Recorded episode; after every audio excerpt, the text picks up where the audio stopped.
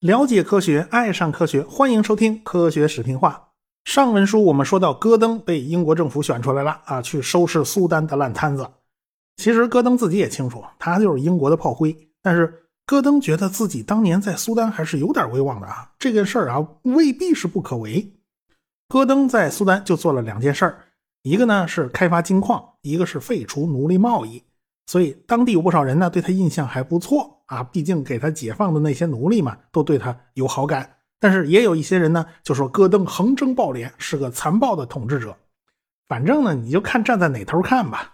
反正戈登到了喀土穆，就想尽办法安抚当地人，比如说减轻赋税啊，废除了鞭刑和其他酷刑啦，呃，把当地部落首领找来，大家一起开会，一起吃个饭啦。但是当时马赫迪起义军的势力那非常强大，他们有好几万人，人家呢虽然也收到了请帖了啊，他也跟戈登见了面了。但是人家是软硬不吃，戈登所有的安抚政策对于马赫迪来讲，那屁用都没有。人家是铁了心要攻占喀土穆。这时候戈登手下呢有七千人，虽然装备比马赫迪的军队好很多，但是人数实在差差得太远了。这种战争呢，其实我们见怪不怪了，就类似于美国在阿富汗的境遇吧。一八八四年的三月份啊，这个喀土穆就被马赫迪起义军围了个水泄不通。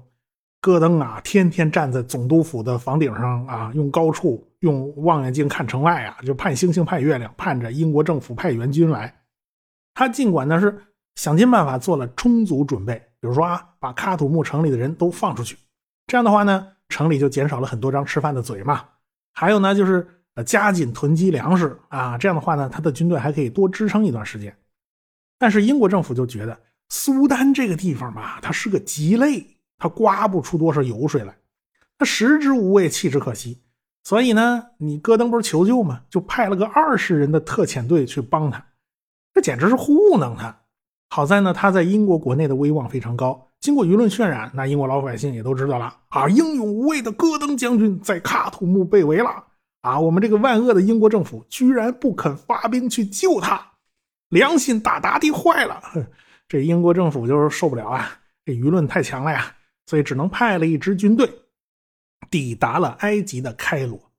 但是英国政府却并不想去救戈登，所以这支部队到了埃及以后呢，就按兵不动，磨蹭了能有半年多。这戈登实在是支持不住了，派人向这支军队求援。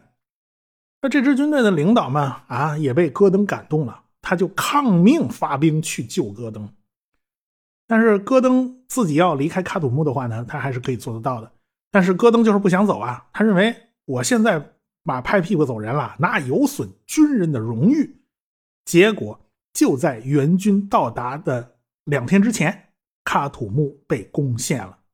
戈登呢，就从他的总督府里出来，一手提着枪，一手提着马刀，砍倒了好几个马赫迪的士兵。但是不知道后边有谁扔了一支长矛，就刺中了戈登。戈登呢，就这么阵亡了。后来呀。刺杀戈登的这支长矛被保存到了北京的革命军事博物馆里面啊，这是苏丹人民送给中国人民的礼物。那戈登那件御赐黄马褂呢，那就留在了喀土穆的博物馆里了，就成了人家苏丹的战利品了。戈登的死可以说是在英国朝野引起了很大的震动，因为戈登这家伙人气实在是太高了，结果英国政府就不能忽视舆论的力量了。接下来又有一个难题摆在了英国政府面前了。苏丹南部的那个赤道省现在就和埃及完全被分隔开了，他们孤立无援，只能通过后边什么乌干达了、坦桑尼亚传送一些消息，运一些物资。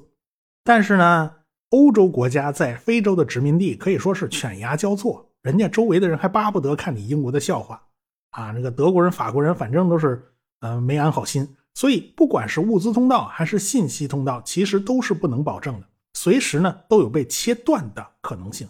如果这俩国家跟英国人一翻脸，这条道可能就不通了。赤道省的省长呢叫埃明帕夏，帕夏不是他的姓氏啊，是一个封号，是对官员的尊称啊。所以你会听到各种各样的帕夏，都是土耳其那边的习惯。他呢本来是个德国人啊，后来呢他们家皈依了新教。也就是说，他不是犹太教徒，是个基督教徒。他呢是个语言天才，能说十几种语言，而且他对动植物也非常熟悉，算是个博物学家啊。所以他在非洲一路考察，还寄了不少标本给伦敦的博物馆。他呢正牌职业是当医生的，后来呢就遇到了戈登。戈登当时自己是赤道省省长嘛，于是呢他就让这个帕夏成了这个赤道省的首席医疗官。这戈登走了以后呢，这个埃明啊就继任了赤道省的省长啊。这么个人面对当前的形势，那是一点办法都没有。戈登那种久经战阵的人，他都不好使，何况他呢？他最多能占领一点据点外边啊，这个就是反叛者的汪洋大海啊，他最多能修俩炮楼啊。但是英国人知道他的境遇以后呢，立刻就触动了敏感的神经啊，因为他的境遇和戈登实在是太相似了。那都是被起义军团团围住，就是因为救援不力啊！英国已经损失了一个英雄戈登了，你不能再损失一个埃明啊！所以他在英国的朋友就不想他步戈登的后尘，于是就开始到处奔走呼吁要救他。但是英国政府就觉得苏丹这么个地方真是没什么甜头。这个这个埃明帕夏呢，此前有几次啊，他写过信，希望那英国政府你直接把这个赤道省给他并吞了就行了。这赤道省差不多就是今天的南苏丹嘛，哎，你干脆就把这赤道省变成英国人殖民地算了，你不要像现在这样还能套了好几层马甲现在算个啥呀？啊，来救援的军队明明是英国军队，可出兵的时候打的是土耳其的旗子，为啥呢？理论上，埃及是奥斯曼土耳其下属的行省，所以名义上英国人是在帮着埃及行省的总督评判，虽然。英国人看上去是给人帮忙，但大事小情啊都是这个英国人说了算。人家埃及人任命的政府官员上上下下有一大帮英国人，这帮英国官员是直接听命于伦敦。你这这算哪一出啊？但是英国政府这次啊是铁了心不出兵了，因为上次出兵去救戈登也没什么好果子吃嘛。所以埃明的朋友们就开始自己凑钱，自己组织救援队，有好多普通的英国人呐也捐款捐物啊。支持组织探险队去救他，于是他们就找到了斯坦利啊。要说深入到非洲内陆去找人，这斯坦利敢说第二，没人敢说第一。不过那个时候，斯坦利还在帮人家比利时国王利奥波德二世打工啊。理论上他算是利奥波德二世手下的，所以斯坦利要去救援埃明帕夏，你必须获得利奥波德二世的同意啊。你上着班呢，你不能接私活，对吧？但是这个利奥波德二世还是挺大方的，哎，但是他有个要求，那就是斯坦利，你必须从刚果河流域进入非洲，然后沿着刚果河向北的支流，再转到苏丹境内，这不就等于绕了个大远路吗？当然呢，这个理由也很充分呐。现在周围的路都被人堵上了，周围的殖民地啊，好像和英国人也不是那么友好，他们会在路上作梗的。还是从刚果河这里走比较安全啊！这个刚果河是我们的地盘嘛。可是这样走的话呀，舍近求远呢，这时间上来不及呀。这个利奥波德国王拍胸脯保证，那刚果河上的船只任由斯坦利调遣。现在啊，刚果河上也有不少地方那是可以走蒸汽船的。到了1887年的一月份，斯坦利就在伦敦进行探险准备啊。你可能想不通啊，这都过去好几年了，这救援队怎么磨蹭成这样？当然呢，你不能以现在人的观点去揣摩那个时候的人。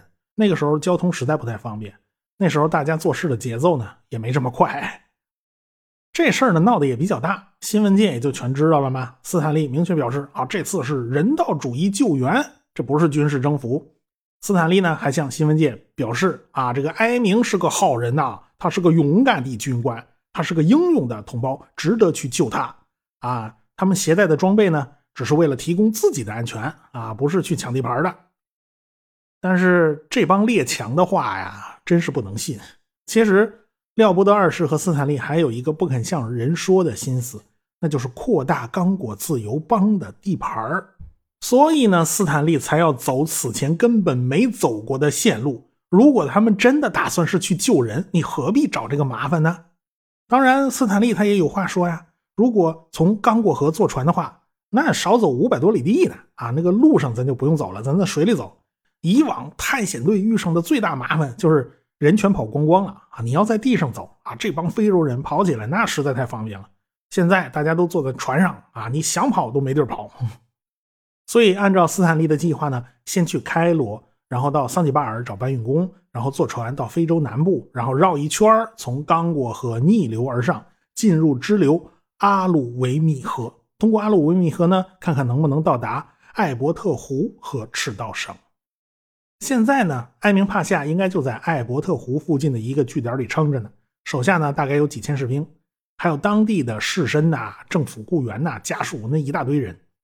赤道省所有的雇员和家属啊，他们就从斯坦利新开辟的这条路疏散出去。那斯坦利和埃明以及埃明的手下的那些士兵呢，那就一路向东，咱就去了海边了，然后前往桑吉巴尔。大家当时都觉得你这个选的线路是不是有点悬呐？这毕竟一路上翻山越岭，路途遥远，你们什么时候才能找到这个埃明帕夏呢？事后证明啊，这个问题不是大问题。最大的问题是埃明帕夏不肯走啊，不过这是后话了。斯坦利这回带着接近七百人的探险队就出发了。这支探险队可以说是历次非洲探险之中最豪华的一支了。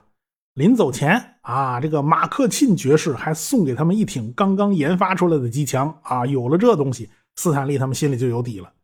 他们沿着刚果河逆流而上，但是让斯坦利哭笑不得的是，整个刚果河上。这蒸汽船只有一艘能开，就这艘船还是他自己动手修好的，那其他船都坏了啊！一问当地人，这个利奥波德二世国王有没有跟你们打招呼啊？给我们做全全面的这个援助啊？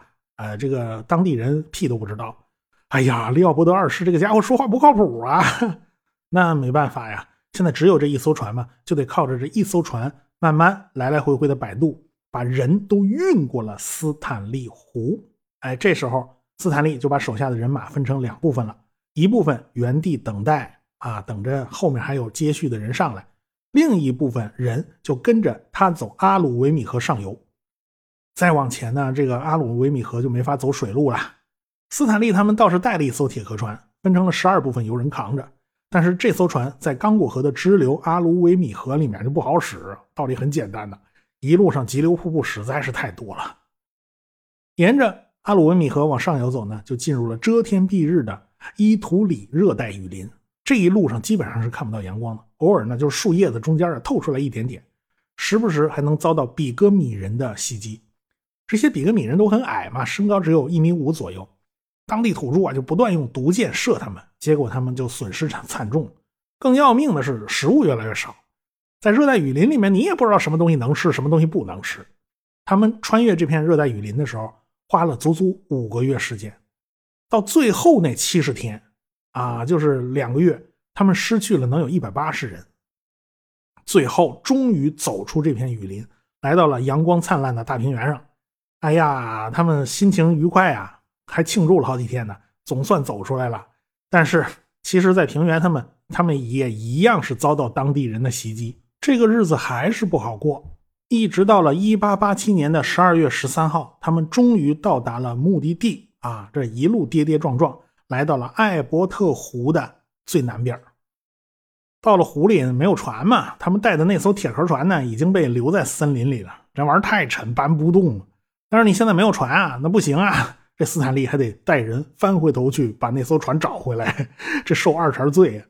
但是不巧的是啊，这个斯坦利自己得了急性胃炎，被用吊床抬着运回到艾伯特湖边上了。但是这个埃明一年前呢，就听说这救援队出发了，听说他们到了艾伯特湖的南边，他就自己渡过艾伯特湖来找斯坦利。斯坦利一看这位埃明帕夏，那真是仪容整肃，脸上收拾的非常干净，人显得非常瘦，衣着也很得体，一点没有狼狈的样子。而且他们还拿出好多好东西来招待斯坦利，比如说香槟酒之类的。这斯坦利差点鼻子都气歪了啊！他千辛万苦跑到这儿来救你，谁救谁呀？你们活得这么舒服？你别说，埃明他们真是挺有钱的，因为他们弄到了价值六万英镑的象牙啊！而且他们自己种地，自己盖了个小型纺纱厂，还盖了造船厂。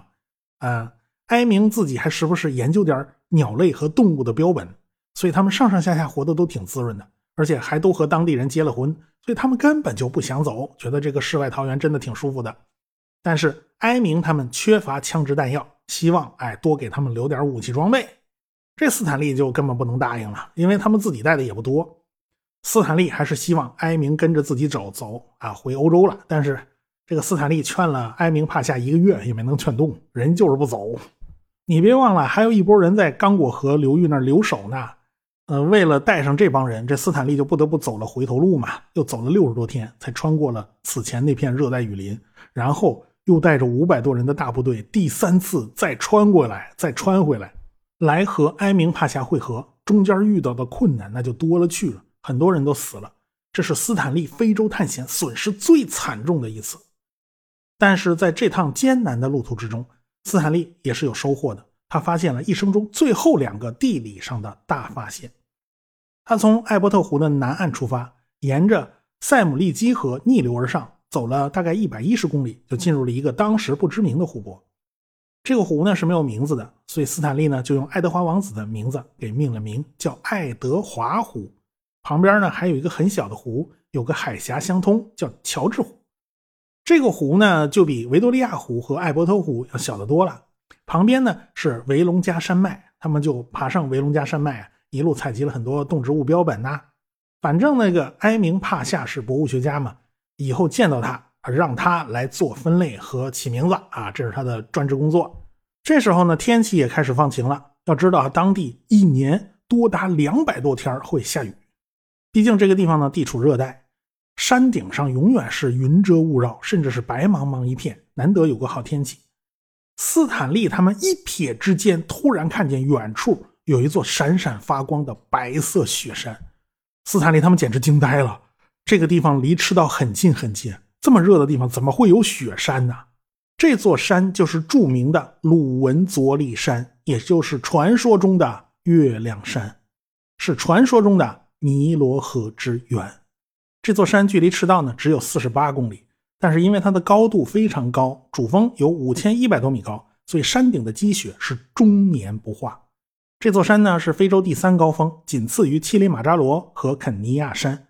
因为呢当地地处热带雨林，充沛的降雨啊就成了周围所有大河的水源，但是也导致人们一直无缘见到它的真面目。因为当地一年两百多天下雨嘛，此前好多欧洲探险家已经都走到附近了，包括贝克夫妇来到过附近。包括斯坦利自己也到过附近，还有埃明帕夏，他也是探险家嘛，他也来过，但是都没能发现这座山，因为当时天气实在太差了，能见度实在太低，不是雾气昭昭呢，就是大雨滂沱，所以都和大家错过了。到现在，这座山才被斯坦利发现，所以斯坦利的这一次探险，从地理上讲也算是有收获的。反正呢，就是斯坦利从见到埃明算起。啊，来来回回几次穿越热带雨林，还有到爱德华湖以及鲁文佐里山去考察，前前后后花了能有一年多时间。这期间呢，他又没了埃明的消息了啊，闹了半天，埃明和他的助手因为手下人反叛啊，把他们抓起来了，好不容易他们才逃出来，来和斯坦利会合。他们先到了维多利亚湖最南端的一个英国人的传教据点，然后呢，再去海边一直折腾到了一八九零年，他们才来到了坦桑尼亚的巴加莫约港。那到海边了嘛，大家都很高兴。结果，埃明啊，在这个接风宴上喝多了啊，他就以为那个落地窗是阳台大门，他想也不想，一开窗户，直接就往前迈步，结果呢，就从楼上摔下去了。啊，没摔死，摔伤了，不得已就在当地的医院里躺了好几个月。这斯坦利一看，哇呀，坏了，这拿个。残废品回去这不好交代，所以他干脆你自己回去吧。他呢也算完成任务，他就没等埃明帕夏，就自己回了欧洲。后来呢，斯坦利就回了英国，他重新加入了英国籍，成了英国人，还受封为贵族，而且他获得了皇家地理学会的金质奖。斯坦利接下来的工作呢，就是找个老婆把婚结了，然后安度晚年了。在此之后呢，非洲探险呢也就逐渐接近尾声了啊。该探的地方都探的差不多了啊，那么鲁文佐里山到底是不是尼罗河的源头呢？笼统的说嘛，当然可以算是了，对吧？因为那个水源不都是天上下雨下下来的吗？但是河流长度啊，它不是这么算的，这就涉及到到底谁才是天下第一长河呢？所以这个问题还没完全解决。这档子事儿呢，我们下次再说啊。最后呢，我再跟大家聊几句闲话。呃，尼罗河之源系列呢，估计下一集就是最后一集了。再往后呢，我会讲气象学史啊，毕竟这是一门我们日用而不知的学问，有很多有意思的东西呢，也也算是给大家增长一下知识。反正每个礼拜呢，我都会出一期音频。呃，今年内其实我做视频节目做的也不少，但是最近大家可能发现我就不怎么不怎么做视频节目了，主要是汪老师的《寻觅自然》第二季在紧锣密鼓的做后期。啊有很多后期特效镜头是我来做，比如说地磁倒转过程中复杂而又混乱的磁力线，比如说大洋中脊的火山爆发和板块扩张。要想做这些特效啊，那简直想破头，因为有时候整个互联网上呢都找不到一份范本可以去借鉴，只能凭我自己想。所以最近这一阵子我没有时间出视频节目了。不过这档子事儿完了以后呢，我会加快更新频率，争取把以前欠账全补上。我们现在新办公室啊，有个非常不错的摄影棚，我们的摄影师也经常会在摄影棚里鼓鼓捣一些稀奇古怪的玩意儿，比如说用非常粘稠的这个海藻酸钠溶液做流体实验，比如说呢用高速摄像机拍一堆小球在透明管槽里滑行，用来模拟湍流。我们的摄影师也就觉得这事儿很有意思，而且还很具有挑战性。不过呢，这个摄影棚最多的还是用来拍人的啊，有意思的事儿也挺多的。为了把我们的工作花絮全都记下来呢，我经常是用一个三六零相机拍个延时摄影，那上下左右前后全方位全记录下来了，现场所有的人都能拍下来。所以呢，我就需要一个非常小巧的三脚架，工作的时候呢不碍事儿，你不能遮挡其他设备，对吧？所以呢，我就选用了京东精造的云台三脚架加延长杆配件，这个东西呢非常好用，就像拉杆天线一样，能拉出好几节儿，收起来呢就有手电筒这么长。尾巴上装个小三脚架呢，就可以轻轻松松的站在地上。这延长杆拉开了，能有七十公分，差不多到人腰这么高吧。顶上架个运动相机进行自拍还是不错的，用来记录工作室里面的工作花絮也不错。这次呢，双十一折扣力度还挺大。嗯，三脚架和延长杆呢，总共只要七十出头啊。呃，您赶快点击屏幕下方的小黄条啊，还有主播专属优惠券叠加使用呢。我呢。专门喜欢推荐这种特别便宜、特别好用，但是很冷门的产品，您不点一下吗？